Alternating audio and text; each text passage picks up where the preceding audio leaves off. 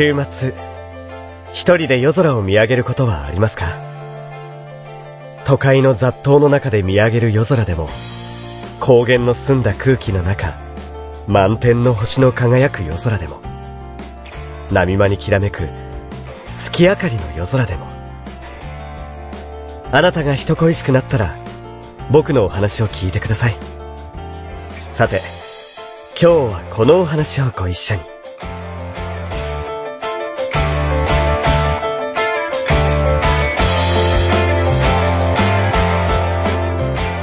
鈴音色、琴の葉、音の葉。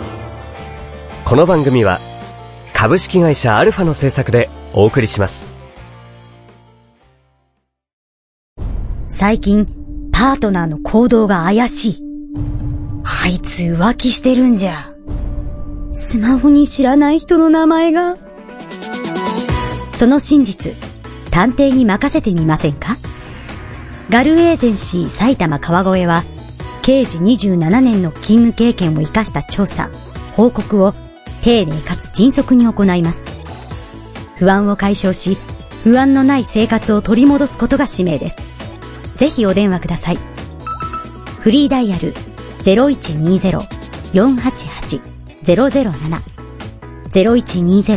0120-488-007ガルエージェンシー埼玉川越まで。鈴音色、琴の葉、音の葉。辰神は、峰が面白そうに海や火山に歓声を上げているのを見て思い出していた。遠き昔、人間の母と父神と暮らしていたこと。成人し竜となった時、父神と戦って自分が辰神になったこと。神と戦う前夜、父神が、辰神として生きていくことを話してくれた。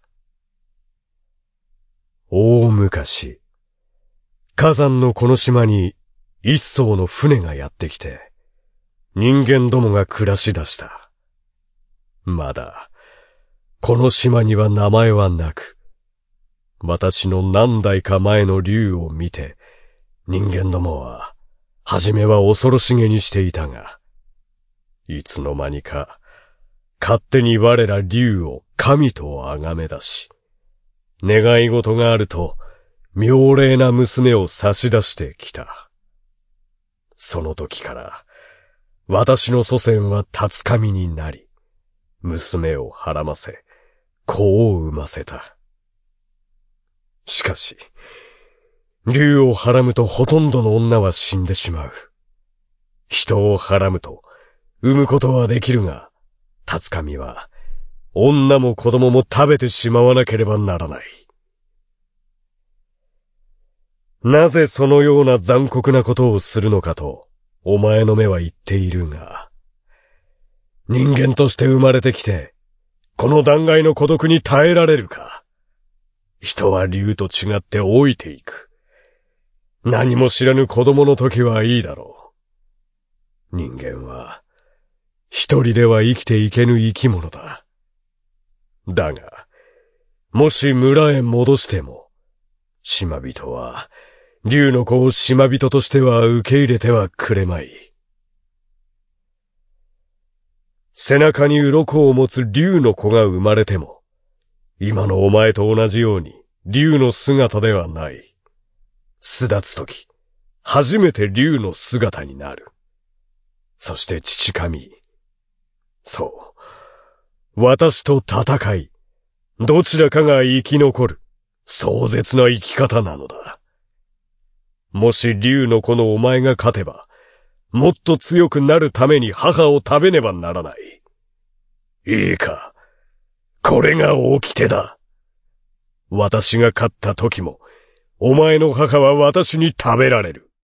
強き子孫を残すためだ。もっと強き、竜の子を宿す女が必要なのだ。竜は神と崇められ、それを受け入れた時から、立つ神となり、強き子孫を残さなければならない。それが、この島の掟なのだ。淡々と話す父神は、私の前で竜の姿になったことがなかった。父神にも、母にも愛情深く育てられた私は、初めて父神を怖いと思った。明日、この父神と戦うのだと思うと、勝てるわけがないと思った。でも、私が勝てば、母は生き延びることができるとも思った。私なら、母を食べはしない。私は、必死で戦った。雷鳴が響き渡り、海は大きくうねり、いつしか火山も噴火を始めた。天高く、二頭の竜がトグロを巻き戦っている姿を見た島人は、生きた心地がしなかったことだろう。ただ、なぜか父神は、弱かった。そんなはずのない父神の喉に、私の牙が刺さり、えぐるように食いちぎり、父神は、断末魔を上げ、海へ落ちていった。強き、立つ神となれ父神の最後の言葉だった。母を愛し、私を愛していた父神。父神は、掟を守ったというのだろうか。それを教えてくれる者はいなかった。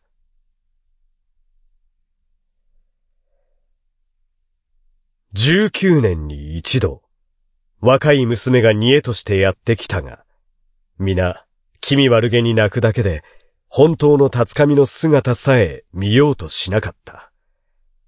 辰神は、煮えの女を抱きかかえ、人知れず遠くの島へ逃がしてやっていた。きっと、辰神は竜として優しすぎたのだろう。竜神島の掟を破っていたのだ。優しさは諸刃の刃となって降りかかってくることを、辰神はやがて知ることになる。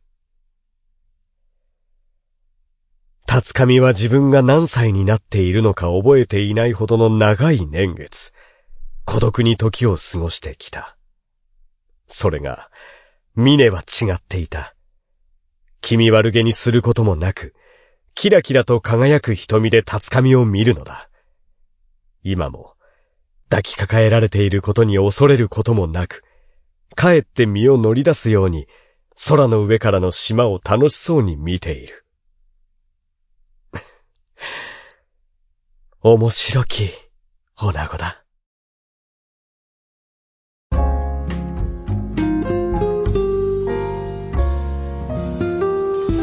鈴音色、琴の葉、音の葉。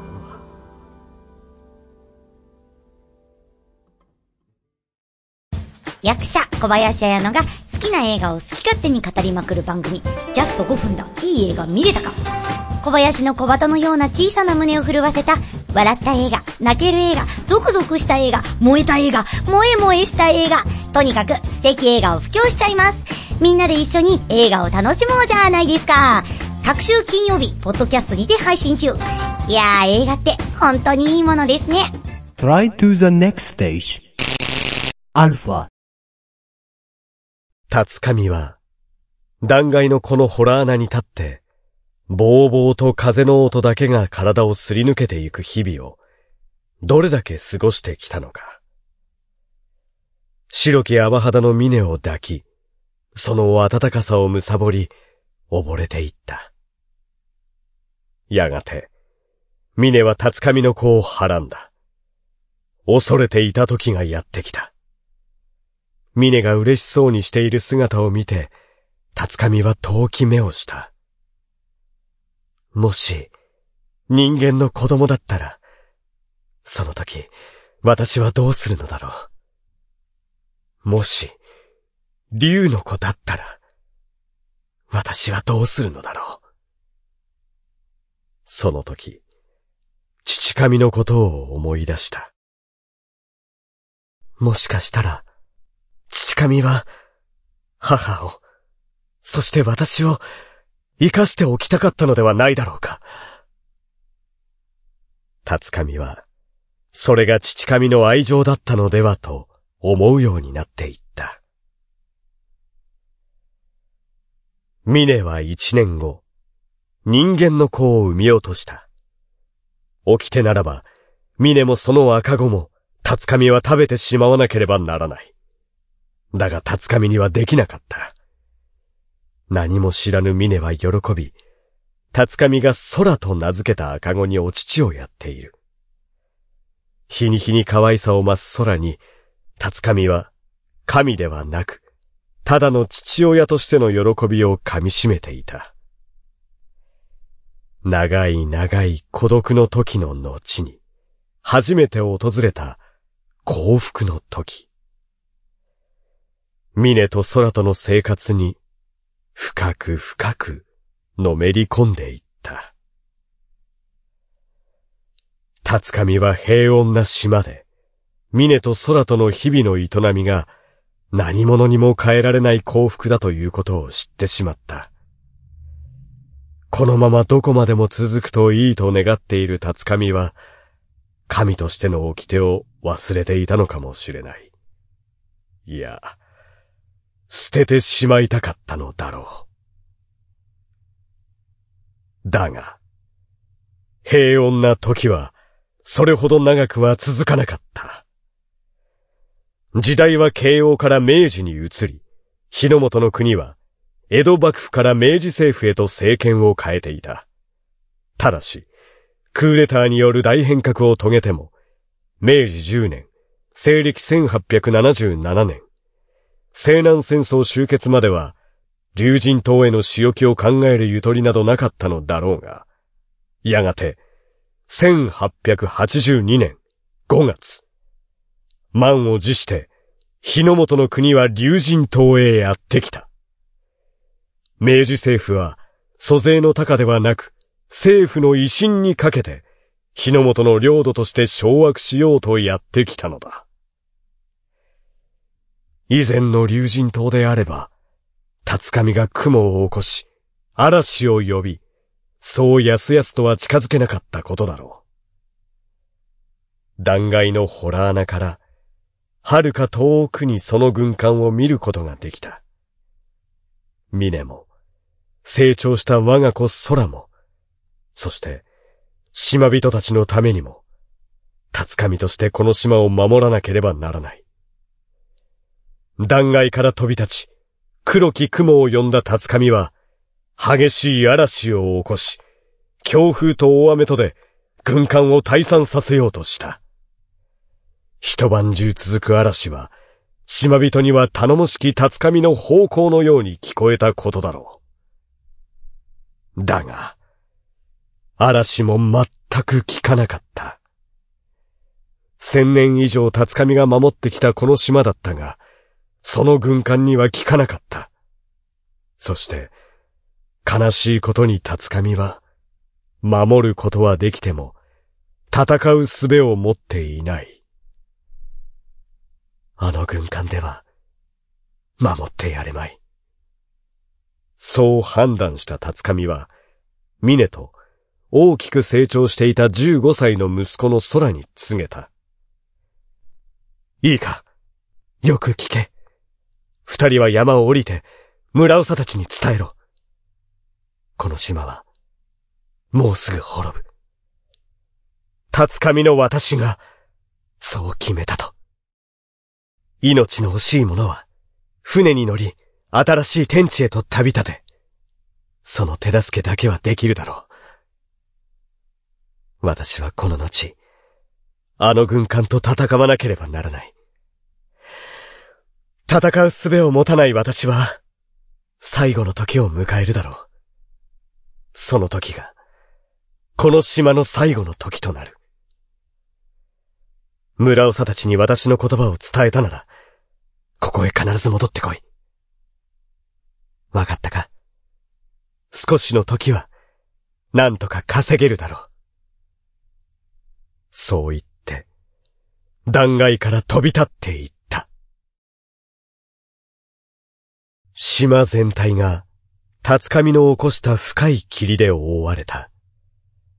さすがにこの状態では、日の本の軍艦もおいそれとは島に近づけない。島に上陸するためには、小さな橋家に乗り換えないと上陸できないからだ。深い霧の中、島の難所も把握している島人たちによって、日の本の軍艦が近くまで来ている島の西止まりの港から、反対側の東止まりの港に、島すべての船を回していた。若きイサナ組の男たちが島人を誘導している。そして、新天地へ行くと希望した島人たちを乗せ、静かに出港していった。その少し前、ミネが村長たちとのつなぎのために、早にある実家へ向かった。騒然としている村々を空と共に走り、今、実家の戸を叩いている。もし、兄様、ミネですこの戸を開けてください勢いよく戸が開けられて、ミネの兄が顔を出した。ミネ、生きていたのか？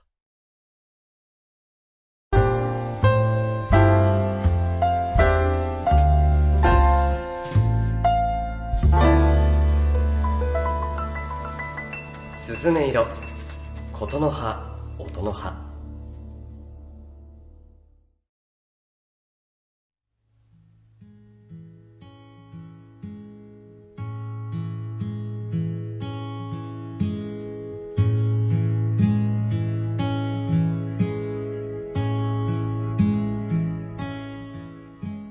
たつかみ第2話。お聞きいただきました。いかがでしたでしょうか？番組公式サイトのメールフォームから感想などお便りをお待ちしております。それではまたお会いしましょう。岡部すずねでした。